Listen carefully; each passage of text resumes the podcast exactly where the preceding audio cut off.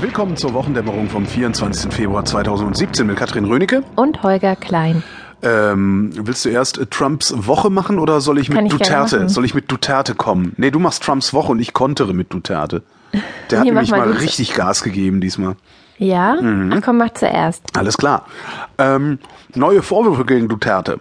Und zwar soll Duterte konkret Morde in Auftrag gegeben haben.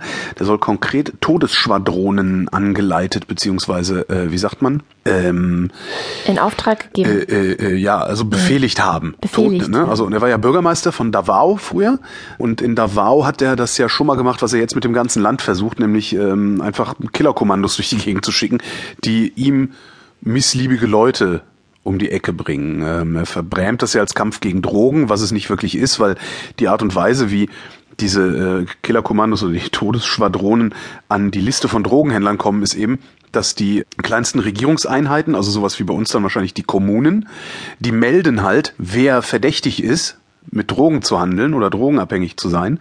Und die wiederum kriegen das gemeldet von den Bürgern und das wiederum wird nicht kontrolliert. Das heißt, du kannst da einfach denunzieren, wenn du keinen Bock auf deinen Nachbarn hast, sagst halt, der handelt mit Drogen, dann kannst du davon ausgehen, dass Dutertes Leute ihn früher oder später über den Haufen schießen werden. Ähm, das hat er halt auch in Davao gemacht und äh, es gab jetzt einen Polizisten, also einen Ex- Ex-Polizisten, der äh, ausgesagt hat, dass der philippinische Präsident Rodrigo Duterte eine Todesschwadron befehligt hat. Und das ist auch nicht der erste Zeuge aus Davao. Es gab vor ein paar Monaten schon mal einen, der sich mittlerweile auch im Dschungel versteckt hat. Ich, das, wo habe ich denn von dem gelesen? Ich glaube sogar in der Süddeutschen oder in der Zeit in dieser Woche. Also es ist ganz interessant. Das heißt, ähm, es gibt jetzt immerhin wenn es denn ein, äh, ein Rechtsstaat wäre, die Philippinen, woran ja doch einigermaßen gezweifelt werden kann, ähm, wenn es wenn es noch einen restlichen Recht, Rechtsstaat gibt in, da, äh, in den Philippinen, dann könnte das jetzt die Grundlage für ein Amtsenthebungsverfahren werden. Das heißt, es könnte sein, dass die bald diesen Wahnsinnigen da los sind.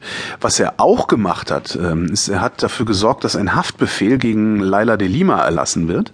Laila de Lima ist die ehemalige Justizministerin. Ähm, der Philippinen, jetzt nur noch Abgeordnete, Vorsitzende der Menschenrechtskommission und ähm, hat eine Untersuchung vorbereitet, also eine Untersuchung gegen Duterte vorbereitet, äh, nämlich eine Untersuchung, die sich mit diesen Todesschwadronen in Davao, in Dutertes Heimatstadt, äh, beschäftigen sollte.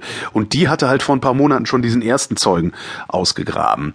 Äh, und die versucht halt seit Jahren schon Duterte in den Knast zu bringen, weil die sagt, der Typ ist halt einfach ein Verbrecher. Äh, und jetzt ist er auch, auch noch unser Präsident. Ähm, sie ist jetzt äh, verhaftet worden, also ein, ein Gericht hat einen Haftbefehl ausgestellt.